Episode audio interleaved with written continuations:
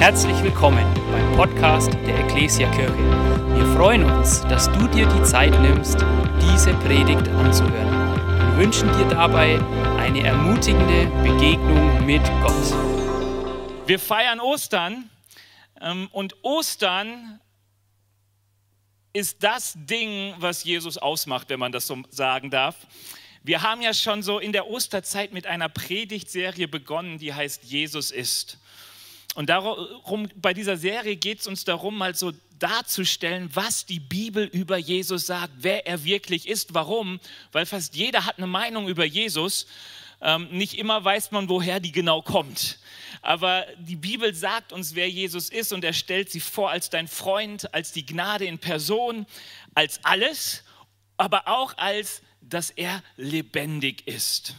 Jesus ist lebendig. Und ich weiß nicht, ob du es glauben kannst, aber es ist nicht unnormal, wenn du sagen kannst, tue ich mich schwer mit. Wir lesen einfach mal die Ostergeschichte, so aus dem Lukasevangelium, und dann werden wir merken, dass mit diesem Jesus ist lebendig war schon immer schwer zu glauben. Also Lukas 24, 1 bis 12. Früh am Sonntagmorgen gingen die Frauen zum Grab und brachten die Öle mit, die sie vorbereitet hatten. Sie sahen, dass der Stein, der den Eingang verschlossen hatte, weggerollt war. So gingen sie in die Grabhöhle hinein, konnten aber den Leichnam von Jesus, dem Herrn, nicht finden. Sie waren ratlos und überlegten, was geschehen sein könnte. Plötzlich standen zwei Männer in strahlenden Gewändern neben ihnen. Die Frauen erschraken und verneigten sich vor ihnen. Da fragten die Männer, warum sucht ihr den Lebenden bei den Toten? Er ist nicht hier, er ist auferstanden. Erinnert euch nicht, wie er euch in Galiläa sagte, dass der Menschensohn in die Hände sündiger Menschen übergeben und gekreuzigt werden muss und dass er am dritten Tag wieder auferstehen wird? Da erinnerten sie sich, dass er das gesagt hatte. Sie liefen schnell zurück, um den elf Jüngern und allen anderen zu berichten, was geschehen war. Die Frauen, die zum Grab gegangen waren, waren Maria Magdalena, Johanna und Maria, die Mutter von Jakobus und mehrere andere. Sie erzählten den Aposteln, was geschehen war, doch für diese klang die Geschichte völlig unsinnig, deshalb glaubten sie ihnen nicht. Nur Petrus lief trotzdem zum Grab, um nachzusehen. Dort angekommen, beugte er sich vor, um einen Blick hineinzuwerfen und sah die losen Leinentücher. Dann ging er weg und fragte sich verwundert, was geschehen war. Was sucht ihr den Lebenden bei den Toten?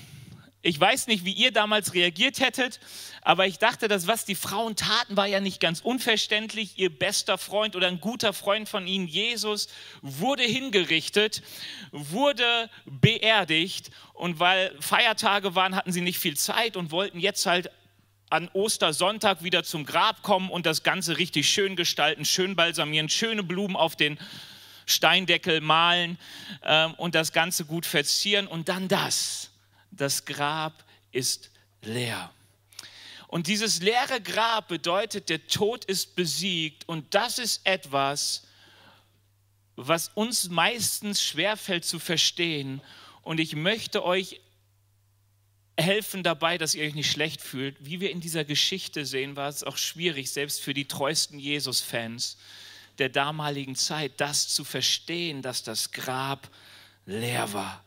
Ja, die Frauen suchten wie selbstverständlich Jesus bei den Toten. Sie gingen auf den Friedhof, um ihn bei den Toten zu suchen. Als sie merken, er ist nicht da und es den Jüngern berichteten, dann passiert Folgendes. Sie sagten, was für ein Unsinn ihr uns da berichtet, ihr Frauen. Keine Ahnung, was sie noch für Worte ließen, aber sie hatten noch niemals das Bedürfnis, sich groß zu bewegen. Nur Petrus sagte, ich guck mal nach, guckt auf das leere Grab und dann steht das nur so, okay, war auch irgendwie überfordert mit der Situation. Ähm, und ich dachte, es ist interessant, wenn du diese Ostergeschichte, die in allen vier Evangelien liest, steht, liest, dann wirst du feststellen, dass da so, dass diese, dieses Szenario oder die, die, die, die Jünger und die Frauen beschrieben werden mit Zittern, Entsetzen, Furcht, Zweifel, wenig Osterfreude. Interessanterweise. sondern sie, sie sahen das, sie hörten das, sie sahen die Engel und sie waren entsetzt, sie verstanden die Situation nicht. Das ist für mich auch die Erklärung, warum alle diese Osterszenarien ein bisschen anders beschrieben sind. Also in einem sind die immer eindeutig. Maria Magdalena war die erste, die den Leuten sagte, Jesus ist auferstanden. Also das ist eindeutig, aber ansonsten, wenn du sie liest, ist es immer ein bisschen anders. Und ich sage euch warum, weil jeder mit der Situation damals überfordert war. Und als man es dann versuchte wieder aufzuschreiben, jeder dachte, war das so, war das so, aber man war entsetzt, da war so viel Emotion, man konnte es nicht fassen. Ähm, die, die Worte, die Jesus gesagt hat über seine Auferstehung, die konnte man nicht fassen. Das kennt ihr wahrscheinlich auch, wenn ihr mit jemandem unterwegs seid und ihr hört irgendwas und ihr denkt, keine Ahnung, was das jetzt soll, aber du verstehst es nicht, dann geht es da rein und da raus. Also mache ich es zumindest öfters, wenn ich mich nicht bloßstellen möchte, ähm, sondern so tun möchte, als hätte ich alles verstanden. Dann äh, nicke ich kräftig und weg. Die Leute damals, selbst die engsten Jünger, die engsten Freunde Jesu, konnten mit diesem erst auferstanden gar nicht so viel anfangen. Das Interessante ist, wir haben manchmal so die Vorstellung, oh ja, damals vor 2000 Jahren, da glaubten die Leute ja an alles, du konntest denen noch von, von, von Zwergen und ich weiß nicht was erzählen und die haben dir schon geglaubt, aber das Interessante ist, auch damals hatten die schon ein Problem mit Totenauferstehung. Also die kannten das Leben gut genug, als dass das mit dem Tod so eine einmalige Geschichte ist. Ähm, und das Interessante ist, wir sehen, dass ein paar Jahre später ein gewisser Paulus in Athen ist, mittlerweile auch Christ und erzählt den Griechen, ähm, den Athenern, ähm, erzählt er von Jesus und was, warum Jesus auf die Welt kam und was Gott sich so vorgestellt hatte. Und dann hieß es, als aber Paulus davon redete, dass Jesus von den Toten aufstand, fing einige an zu spotten und dachten, oh, warum haben wir dem so lange zugehört? Das ist ja totaler Quatsch. Also das mit der Totenauferstehung berichtet uns die Bibel überall, war erstmal extrem schwierig für all die Leute zu verstehen. Also wenn du dich manchmal schwer tust mit der Frage von Ewigkeit und Totenauferstehung und so,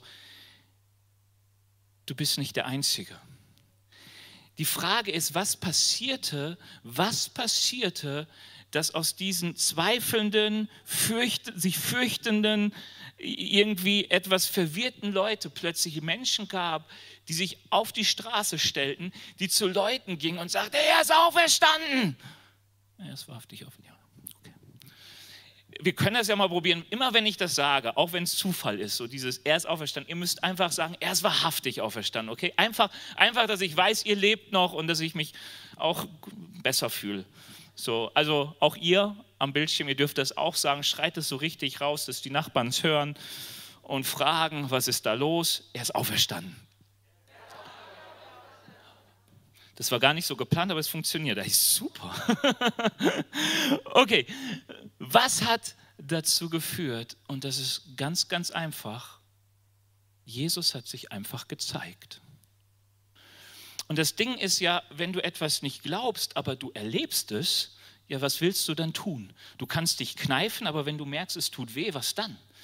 Und die Bibel, und das ist ihr so wichtig, sie sagt, die Auferstehung Jesu wurde bezeugt von vielen Menschen. Da war nicht nur Maria, da war nicht nur Petrus, da waren nicht nur die zwölf Jünger.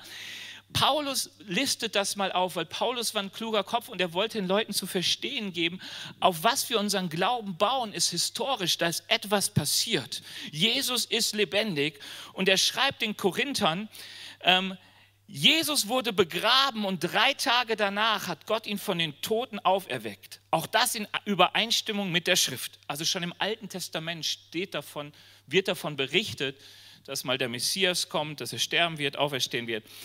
Als der Auferstandene hat er sich zunächst Petrus gezeigt und dann den ganzen Kreis der Zwölf. Später zeigt er sich mehr als 500 von seinen Nachfolgern auf einmal. Einige sind inzwischen gestorben, aber die meisten leben noch. Danach zeigt er sich Jakobus und dann allen Aposteln. Als letztem von allem hat er sich auch mir gezeigt. Ich war wie einer, für den es keine Hoffnung mehr gibt. so wenig wie für eine Fehlgeburt. Das schreibt Paulus. Und warum schreibt Paulus das? Und warum erwähnt er eigentlich nicht die Frauen? Jetzt kommen ja manche und sagen, er ist frauenfeindlich. Nein, sondern er versucht es zu machen, als wäre er angeklagt und wird sich rechtfertigen. Warum glauben wir an die Auferstehung? Und Paulus nennt die Zeugen, die damals vor Gericht nur geltend waren, und das waren leider nur Männer. Also freut euch darüber dass wir gleichberechtigt sind und jeder Zeuge zählt, ob männlich oder weiblich. Aber Paulus sagt, es ist bewiesen, ihr könnt die Menschen fragen, Jesus ist auferstanden. Und der Grund, weshalb wir glauben, ist, er hat sich uns gezeigt. Guck mal, ist auch interessant bei Paulus. Bei Paulus war jemand, der verfolgte Christen, weil er sagte, was sie erzählen, ist absoluter Humbug. Da ist jemand gestorben als als Gotteslästerer, als Verbrecher am Kreuz gestorben und das ist richtig so und deswegen verfolgte Paulus die Gemeinde, er verfolgte Christen. Und die Frage ist, wieso dreht einer in 0, nichts sich um 180 Grad? Weil das, was er gesagt hat, was nicht sein kann, es kann nicht sein, dass Tote auferstanden, ihm plötzlich bewiesen wurde, im wie, wie, wodurch der Auferstandene stand vor ihm. Das ist der Grund, weshalb aus diesen ängstlich verzagten, verwirrten Jüngern Menschen waren, die bis zu ihrem Tod sich dazu bekannten, Jesus ist auferstanden. Ich habe es gemerkt.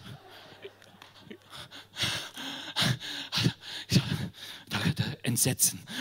Okay, ähm, ihr seid noch nicht richtig auferstanden. Okay. Äh, okay. Also, sie merkten, Jesus ist auferstanden, weil sie ihn er Oh, yes.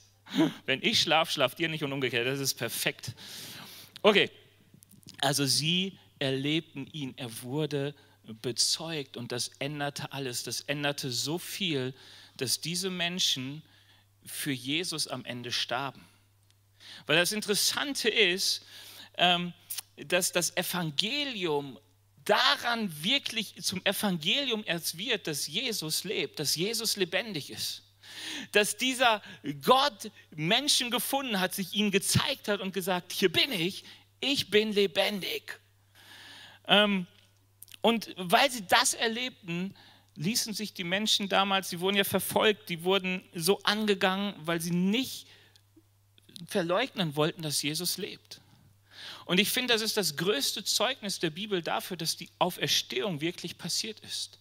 Warum? Weil du hältst nicht an etwas fest, das du selbst nicht gesehen hast. Oder anders gesagt, du siehst schon in der Bibel, dass die Leute damals sagen, naja, die Jünger haben damals den Leichnam Jesu geklaut und ihn versteckt, weil sie nicht zugeben wollten, dass sie aufs falsche Pferd gesetzt haben. Sie, sie wollten nicht zugeben, dass der Messias oder den sie sich erhofft haben als der von Gott gesandte Retter, dass er nicht gerettet hat. Aber sowas machst du nicht lange. Also wenn du merkst, das gibt dir keinen Profit, das gibt dir kein längeres Leben, das gibt dir kein Glück, sondern du wirst hingerichtet, dann würdest du spätestens dadurch sagen, okay, sorry Leute, hab mich vertan, hier ist der Jesus, habe ich versteckt, leider nur noch Knochen ist verwest. Du ziehst das nicht durch. Und die Leute hatten damals nur menschlich gesehen Nachteile. Viele starben früher, wurden ausgeschlossen, wurden verfolgt. Alles für jemanden, der nicht auferstanden ist? Nein, für jemanden, von dem sie erlebten, er ist auferstanden. Strike. weißt du, das ist das Zentrum des Evangeliums. Paulus sagt in Korinthern, Leute, wenn Jesus nicht auferstanden ist, dann ist alles, was ich predige, völlig inhaltslos. Und dann ist euer Glaube absolut wertlos. Leute, wenn Jesus nicht auferstanden ist, weil wir, wenn wir nur denken, Herr Jesus war ein nettes Vorbild und er hilft uns ein bisschen besser zu leben und was weiß ich nicht, dann ist alles absolut inhaltslos, Herr Paulus. Es ist keine Predigt wert. Es macht überhaupt keinen Sinn, eine Kirche zu bauen, wenn Jesus nicht auferstanden ist. Es macht einfach keinen Sinn. Gute, nette Vorbilder haben wir genug. Aber was wir brauchen, ist der Messias, der wirklich etwas verändert. Und das ist Jesus. Warum Jesus? Weil er auferstanden ist. Paulus fasst das mal so richtig schön kurz, das Evangelium zusammen in 2 Timotheus 2, Vers 7. Da heißt es, denk an Jesus Christus, der als Mensch aus dem Geschlecht David stammte und von den Toten auferstanden ist. Das ist die Botschaft, die ich predige. Er ist auferstanden. Und wir sehen auch, wenn Paulus unterwegs ist, der wurde ja auch angeklagt und so, wenn zusammengefasst wurde, was Paulus sagt, da lesen wir zum Beispiel einmal, dass jemand sagt, hey, das ist, Paulus ist der, wo die anderen, der redet von Jesus, von dem die einen sagen, der ist gestorben, er aber sagt, er lebt. Jesus ist lebendig. Ohne einen lebendigen Gott gäbe es kein Evangelium. Und hey, das ist so genial. Warum? Weil heutzutage können wir wem begegnen, wem können wir sehen, wen können wir erleben? Jesus. Warum? Weil er ist auferstanden. Er yes. Römer 10 schreibt Paulus folgendes, da sagt er, wenn du mit deinem Mund bekennst, dass Jesus der Herr ist und in deinem Herzen glaubst, dass Gott ihn aus den Toten auferweckt hat, wirst du gerettet werden. Denn man wird für gerecht erklärt, wenn man mit dem Herzen glaubt, man wird gerettet, wenn man seinen Glauben mit dem Mund bekennt. Denn die Schrift sagt, wer ihm vertraut, wird nicht enttäuscht werden. Ich weiß nicht, ob du ihn schon erlebt hast. Wenn nicht, lade ich dich ein, genau das mal zu tun. Das musst du nicht jetzt tun, das kannst du zu Hause tun, damit kannst du auch jetzt anfangen. Aber mal zu sagen, ich will daran glauben, dass er auferstanden ist. Also wir sind davon überzeugt, es ist bezeugt, Jesus lebt. Und dann fang an, ihn zu bekennen als deinen Herrn. Ich komme gleich noch dazu, weshalb das so wichtig ist. Aber was sagt die Bibel hier? Herrn bedeutet, dass jemand das Sagen haben darf in deinem Leben. Nicht als Marionette, also wir sind ja mittlerweile glücklicherweise weit weg von dem, wo man mal wirklich Sklaven hatte. Aber Sklaven bedeutete nicht immer nur die Fußfessel und immer nur Schläge und so weiter, sondern es bedeutete einfach nur, dass du im Dienst eines anderen standest. Du hast nicht für dein eigenes Wohl gesorgt, sondern für seins. Und wenn er auch nett zu dir war, war das gar nicht so schlimm unbedingt. Und die Bibel sagt uns, dass es absolut ein Geschenk ist, Jesus als seinen Herrn zu machen, weil er etwas vom Leben versteht. Du dienst ihn, aber damit ist dir auch gedient. Okay, Erster Punkt, ganz wichtig, der Tod ist besiegt, weil Jesus auferstanden ist. Er ist auferstanden.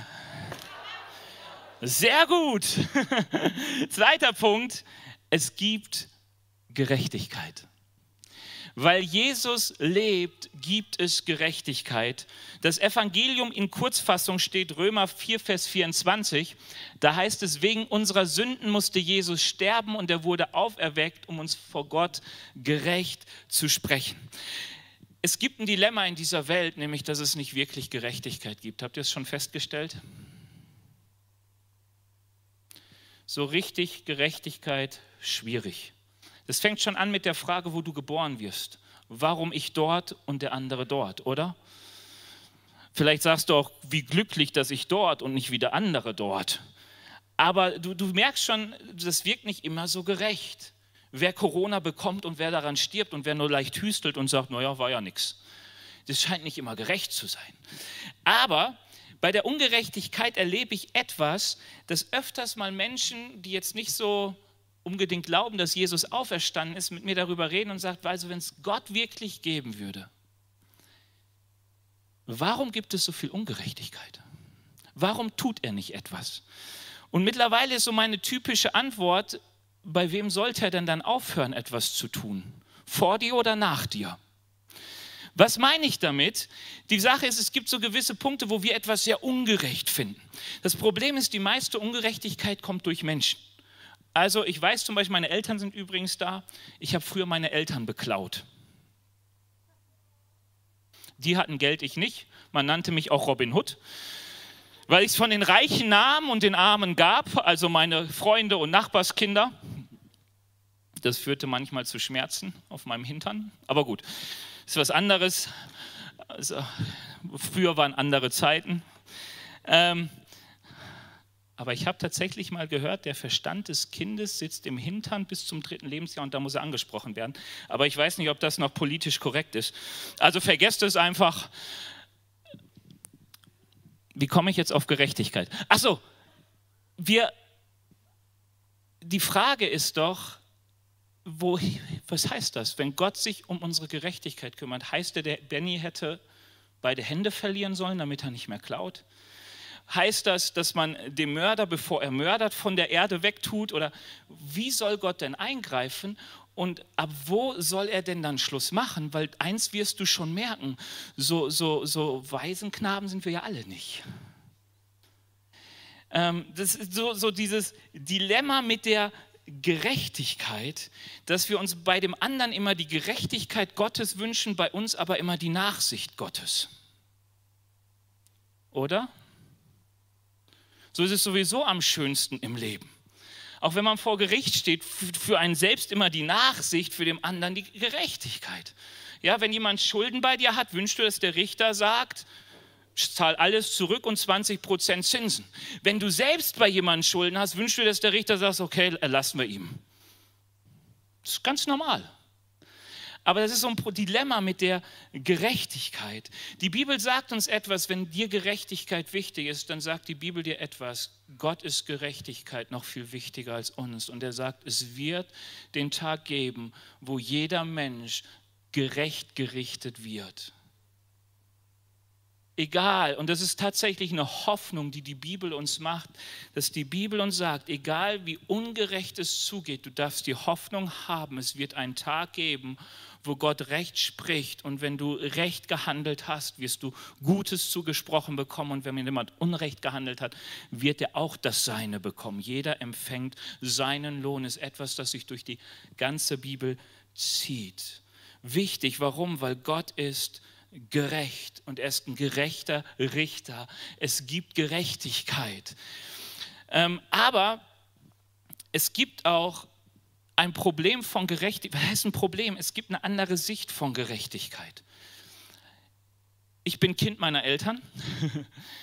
Und von Eltern erwarten wir eigentlich nicht, dass da ihre Hauptgerechtigkeit ist, immer objektiv nach Richtigkeit zu richten.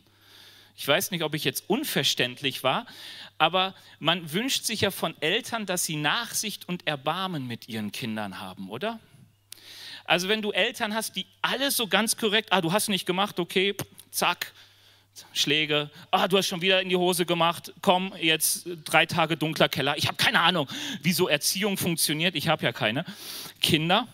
Aber wenn ihr gleich denkt, uiuiui, uiuiui, bevor der Kinder kriegt, der muss noch mal in die Schule, kein Problem. Ich nehme auch Erziehungstipps an. Für mich selbst habe ich sie immer abgelehnt. Aber gut. Ähm,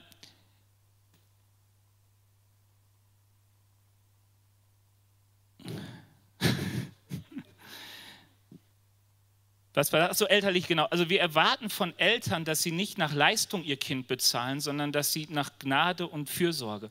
Weil wenn du Eltern hast, die nur nach Leistung bezahlen, würdest du sagen, die sind hart und lieblos. Du erwartest von der elterlichen Gerechtigkeit, dass sie gnädig und erbarmend ist, oder? Ich sehe hier so ein paar Kids, die eindeutig noch Erziehungsberechtigte haben. Könnt ihr mal nicken und sagen, mm, so ist es. Wir wollen Nachsicht, Gnade und Erbarmen von unseren Eltern erleben. Genau, und das ist auch eine Form der Gerechtigkeit Gottes, nämlich dass Gott gnädig ist. Das gehört zur Gerechtigkeit dazu. Wenn Gott sagt, er ist Liebe, heißt es beides, dass er absolut gerecht richtet und dass er irgendwo auch erbarmend und gnädig ist. Und wenn du dich manchmal fragst, warum gibt es so viel Ungerechtigkeit in der Welt, dann deshalb, weil Gott gesagt hat, ich bin gnädig und weil ich gnädig bin, ziehe ich mich ganz, ganz weit zurück und lasse die Menschen machen, wie sie wollen. Weil wenn ich ganz nah dran wäre, müsste ich ja richten.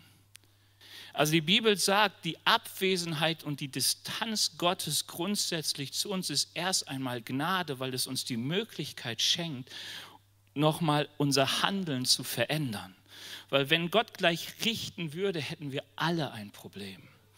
So, warum sage ich das? Weil mit Jesus Auferstehung hat Gott dieses Dilemma beseitigt, das wir erleben, wenn es darum geht, Gerechtigkeit oder Gnade. Das wir überall erleben in unserer Welt. bei jedem Gerichts, ich will nicht sagen bei jedem Gerichtsprozess, aber bei so vielen Prozessen, dieses, dass du diese Gerechtigkeit suchst und so selten findest, sodass du sagst, ich bin zufrieden. Wieso kann Jesus dieses Spannungsfeld und gerade die Auferstehung Jesu, dass er lebendig ist, dieses Spannungsfeld beseitigen. Wer ist Jesus? Die Bibel gibt in Philippa 2, 6 bis 8 einen ganz kurzen Abriss. Sie sagt, Jesus ist Gott. Jesus war Gott. Weil sie sagte, Jesus war Gott und er tat etwas, er wurde den Menschen gleich. Und das ist ein ganz, ganz wichtiger, wichtiger Punkt. Jesus wurde Mensch. Gott wurde Mensch. Und zwar wirklich ein Mensch ohne Superkräfte. Oder? Er wurde richtig Mensch. Also Maria hatte nicht den Vorteil, dass sie sagte, cool, Jesus wickelt sich selbst. Der liest sich selbst die gute Nachtgeschichte vor und schläft dann ein. Wie gut, dass Jesus Gott ist. Die Bibel schreibt gar nichts davon sondern sie sagt, Jesus wurde Mensch, Jesus musste Gehorsam lernen. Jesus musste ähm, das Wort Gottes besser kennenlernen. Mit zwölf sagt Jesus, ich muss im Haus des Vaters sein. Wo soll ich denn sein? Er musste doch die Schrift verstehen lernen. Jesus war ganz Mensch, ohne Super-Extras, ohne Superhero-Power oder ich weiß nicht wie das, ohne Privilegien, noch niemals als Königskind geboren, sondern einfach nur als Kind einfacher Eltern. Gott wurde Mensch, Jesus wurde Mensch, aber in seinem Menschsein war irgendwas anders. Nämlich er lebte Menschsein so, wie Gott es sich gedacht hat. Wir sind nach dem Ebenbild Gottes geschaffen und in diesem Ebenbild gehört etwas hinein. Absolut tiefe Beziehung zu Gott, unserem Vater. Und Jesus wurde Mensch und was er lebte, war tiefste Beziehung zu seinem Vater. Deswegen lesen wir oft davon, dass Jesus betete. Wir lesen davon, dass Jesus sagt, ich kann doch nur das tun, was, was ich meinen Vater tun sehe. Ich muss da sein, wo mein Vater ist. Wo soll ich denn sonst sein? Natürlich bin ich im Tempel. Ähm, und dann erleben wir so in den letzten drei Jahren seines Lebens, wie er Menschen mit all der Liebe des Vaters dienst. Er heilt sie. Er spricht in ihr Leben. Er, er, er zeigt uns die Vaterliebe Gottes, wie sie als Mensch sichtbar wird. Das war für mich mal so ein Aha-Erlebnis, wenn du dich manchmal fragst, wie liebt dich Jesus? Was ist diese Jesusliebe? Die Jesusliebe ist die sichtbar gewordene Vaterliebe Gottes. Weil Gott nicht sichtbar ist, weil Gott Geist ist, hat Gott ist Gott Mensch geworden, um uns zu zeigen, wie seine Liebe aussieht, so wie wir sie verstehen können.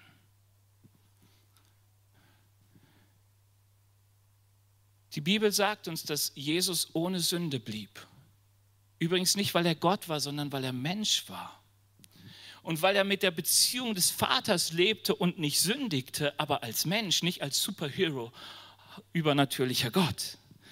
Und dann ist das Interessante, dass dieser Mensch Jesus, obwohl er gerecht war, obwohl er liebend war, obwohl kein einziger Mensch ihm irgendeinen Fehler vorwerfen konnte, keine Ungerechtigkeit konntest du bei Jesus finden. Und Ungerechtigkeit bei Gott fängt bei Lieblosigkeit an. Ja, das ist vielleicht manchmal denken wir so immer, ja, ich habe nicht gemordet, ich habe nicht geklaut.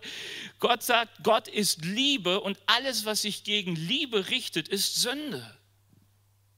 Deswegen sagt Jesus mal, alle Gebote, die du in der Bibel findest, kannst du zusammenfassen in den Worten, liebe Gott und liebe deinen Nächsten wie dich selbst. Also Jesus hat es geschafft, egal wie viele Konflikte er hatte, wie Menschen gegen ihn waren, wie Menschen für ihn waren, er hat es geschafft, dieses Leben zu meistern, ohne zu sündigen und jedem Menschen Wertschätzung entgegenzubringen, Liebe entgegenzubringen. Und trotzdem allem starb er den damaligen schlimmsten Tod als Verbrecher. Kreuzigung war ganz klar Verbrechertod. Schon, schon im Alten Testament steht, wer am Kreuz hängt, der ist verflucht. Paulus greift das auf in Galater 3 und sagt, Jesus wurde uns zum Fluch. Das ist auch der Grund, weshalb die, die, die, die Jünger damals so schwierig glauben konnten, erstmal, dass Jesus auferstanden ist. Warum? Weil er ist klar gescheitert. Er wurde gekreuzigt.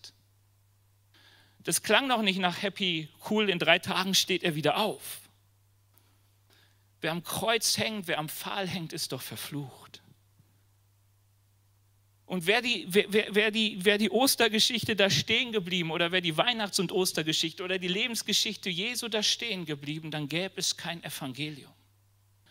Es ist so wichtig, es gäbe kein Evangelium, auch mit einem toten Jesus am Kreuz und einem beerdigten Jesus, ohne Auferstehung gäbe es kein neues Evangelium. Dann gäbe es nur einen Propheten, vielleicht mehr im Alten Testament, der dir nur sagen könnte, es gab immer noch keine Rettung. Warum? Weil als Jesus auferstand, war damals den Jüngern eines klar, wenn der Tod nicht einen halten kann, dann muss der Mensch, der gestorben ist, gerecht sein. Warum? Weil jeder Mensch erscheint vor Gottes Richterstuhl und auch Jesus, der ja Mensch wurde, stand vor Gott und Gott sagte, du bist gerecht, deswegen erhöhe ich dich und gebe dir den Namen, der über alle Namen steht. Philippa 2, Vers 8, vor dir wird sich jedes Knie beugen.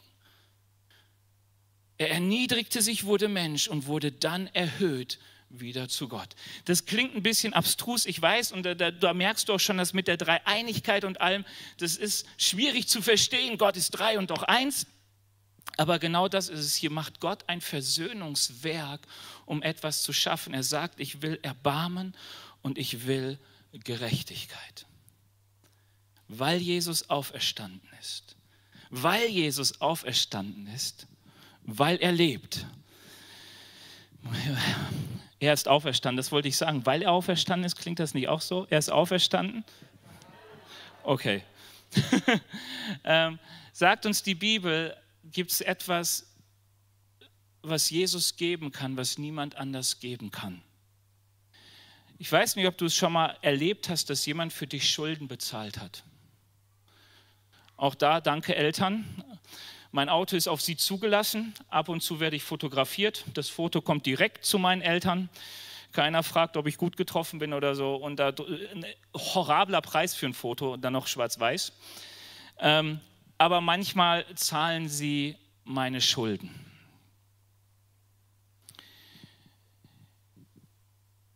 Die Bibel sagt uns, dass Jesus der Einzige ist, der einen Preis gezahlt hat für etwas, was er nicht getan hat. Jesus ist nicht schuldig geworden, aber er hat den Preis gezahlt, als hätte er alle Schuld der Welt auf sich geladen. Wie soll man sagen, er hat irgendwie so einen so, so Punkt, wo, wo, wo er vor Gott steht und Gott sagt, kann Jesus, du kannst andere freisprechen. Das ist der Grund, weshalb Paulus Jesus in Athen vorstellt, als der, der kommen wird, den Erdkreis zu richten. Und als Beweis dafür, dass er es kann, hat Gott ihn auferweckt aus den Toten. Ich will gar nicht zu kompliziert sein, sondern eigentlich will ich auf das Wesentliche kommen.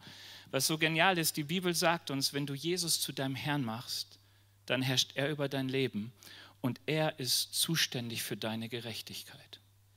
Das heißt, wenn Jesus dein Herr ist und du sündigst, und Gott merkt, hey, da ist Ungerechtigkeit, dann wird Jesus für dich eintreten.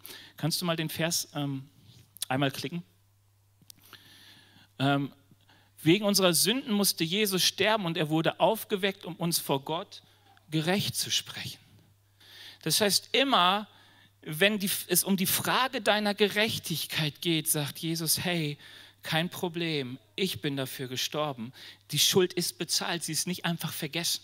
Es ist nicht so, dass irgendwie nett erbarmen, aber jemand anders muss dafür haften. Der andere, der haftet, ist Jesus selbst. Und Jesus sagt, die Frage der Gerechtigkeit ist geklärt, darum kümmere ich mich. Ich trete ein. Und das ist das, was die Veränderung macht. Das ist der große Weltenumbruch, wenn du so willst, dass Gott eine Möglichkeit gefunden hat, dich gerecht zu sprechen, dich wirklich gerecht zu sprechen und dadurch wieder Gemeinschaft mit Gott möglich wird. Er kommt nah zu dir.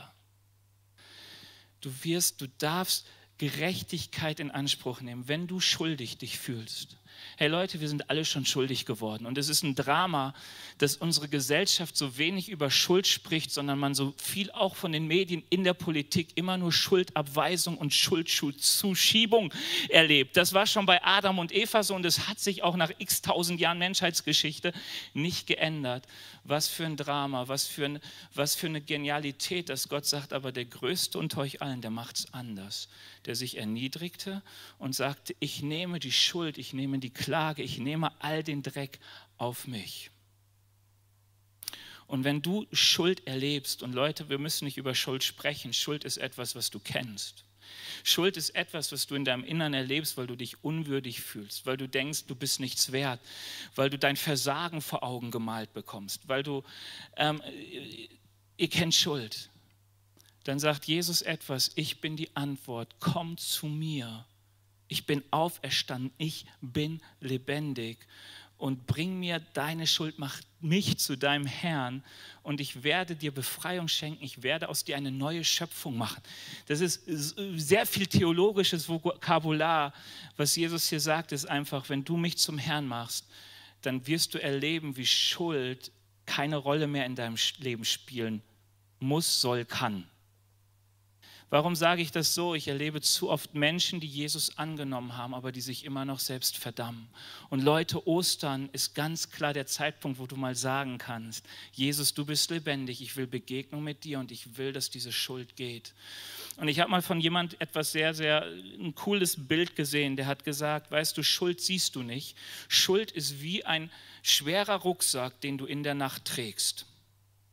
Du spürst sie, aber du siehst sie nicht. Aber wenn dir jemand diesen Rucksack abnimmt, dann magst du es nicht sehen, aber du wirst es auch spüren. Oder? Ist das so halbwegs? Ja, also Schuld kann dir genommen werden. Und ich wünsche mir heute, die Lobpreisband darf übrigens langsam mal nach vorne kommen, hey, dass dies ein Gottesdienst wird, wo du sagst, ich will dem Lebendigen begegnen. Ich will glauben, dass er auferstanden ist und ich will ihm sagen, werde du mein Herr, führ du mich durchs Leben und sorg du für meine Gerechtigkeit.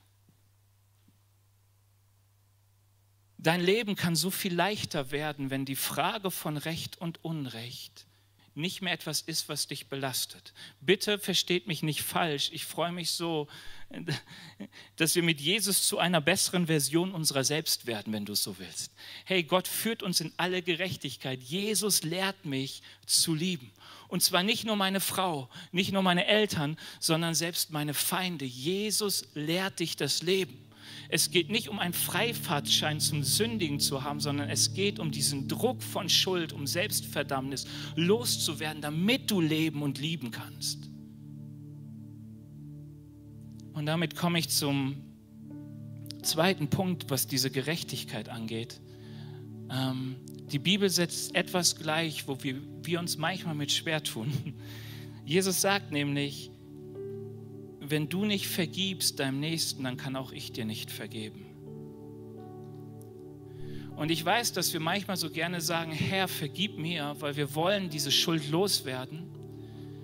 Aber gleichzeitig halten wir fest an den Verletzungen, die uns andere Menschen zugefügt haben und sagen, ich will Gerechtigkeit, ich will noch, dass meine Eltern sich bei mir entschuldigen. Ich will dieses und jenes noch, wenn das und jenes nicht passiert. Da ist so viel Schmerz im Innern, Unvergebenheit. Und Jesus sagt, wenn du mich einlädst als Herr in deinem Leben, dann will ich deine Schuld vergeben. Aber Schuld vergeben heißt, ich nehme die Schuld weg und ich zahle dafür. Das heißt aber auch, dass ich all die Schuld, die dir andere angefügt haben, mitnehme. Weiß nicht, ob ihr das Bild versteht, aber wenn ich weiter anfange, andere zu verklagen, ich nehme die Vergebung Jesu in Anspruch, aber gleichzeitig sage ich, aber du hast, du hast, du hast, zeige ich eigentlich immer auf Jesus. Weil Jesus hat die Schuld genommen.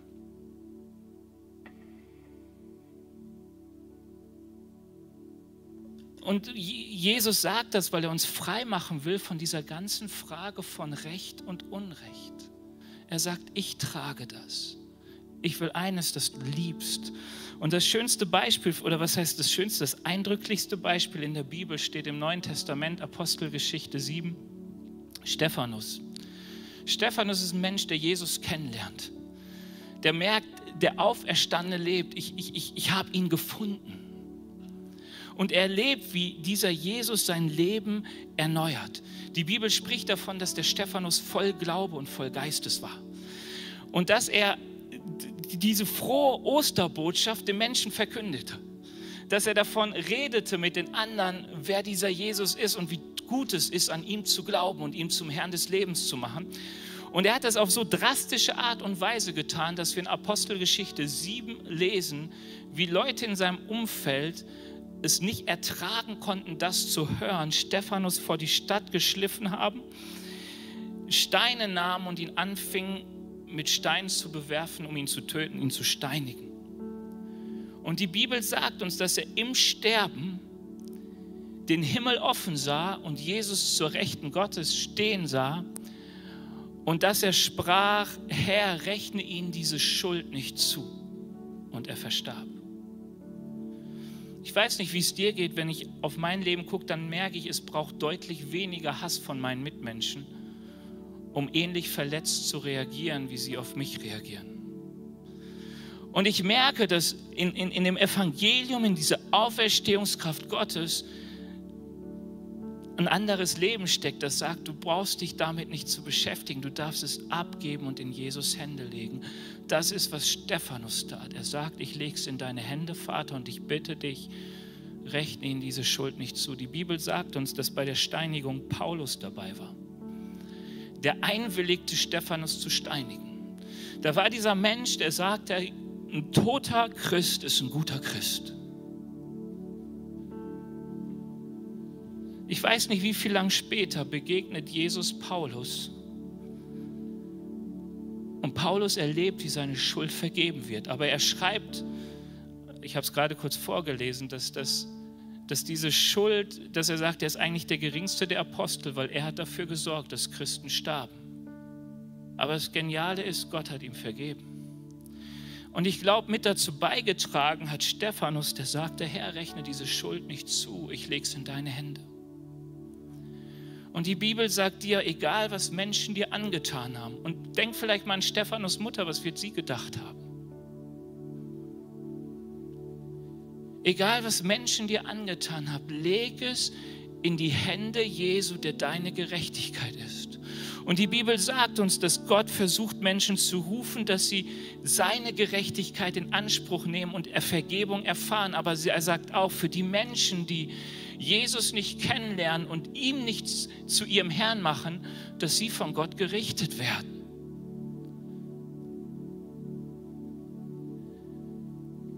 Es gibt Gerechtigkeit. Aber ich lade dich ein, nimm diese Osterfreude in Anspruch, denn da, wo Vergebung in dein Leben einzieht, da zieht Freude ein, da zieht Frieden ein. Da, wo Jesus dein Herr wird und du ihm deine Schuld gibst und auch all die Verletzungen, die andere an dich getan haben, da zieht Frieden ein und du kannst endlich leben. Vielleicht merkst du gerade, wenn du hier auf deinem Platz bist und darüber nachdenkst, wie, wie, wie, wie, wie die Schuld oder die Verletzung, die Menschen dir zugefügt haben, dein Leben bestimmen. Wie es oft bestimmt ist. Ich will nicht werden wie meine Eltern. Ich will nicht werden wie meine Mutter. Oder du denkst, hey, ich bin ja nichts. Warum? Weil das immer schon so gesagt wurde. Vertrauen, das zerbrochen ist in Ehen. Die, die Festlegung, die mir man gesagt hat, ich werde mich so nie mehr verletzen lassen, das werde ich nie mehr tun. Und du bist misstrauisch, du ziehst dich zurück, du bist so, ich vertraue nur noch mir selbst. Warum? Weil du verletzt bist. Und das Interessante ist, Jesus wurde Mensch, obwohl er wusste, wer wir Menschen sind. Jesus wurde Mensch, obwohl er wusste, wer wir sind. Er wusste, dass mit der Gerechtigkeit Gottes der Mensch nicht viel anfangen kann. Ich lade dich ein, einfach mal aufzustehen und ich will für uns beten. Wir werden ähm,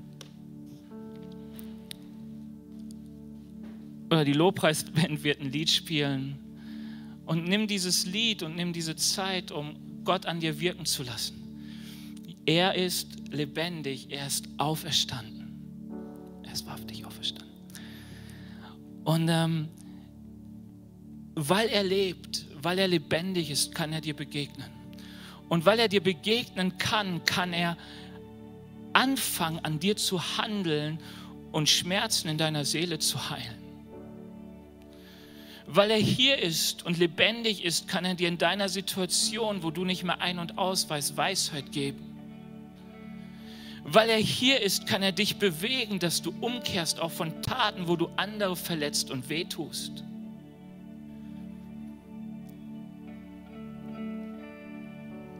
Weil Gott hier ist, kann er auch körperliche Beschwerden heilen. Ich glaube an einen handelnden Gott.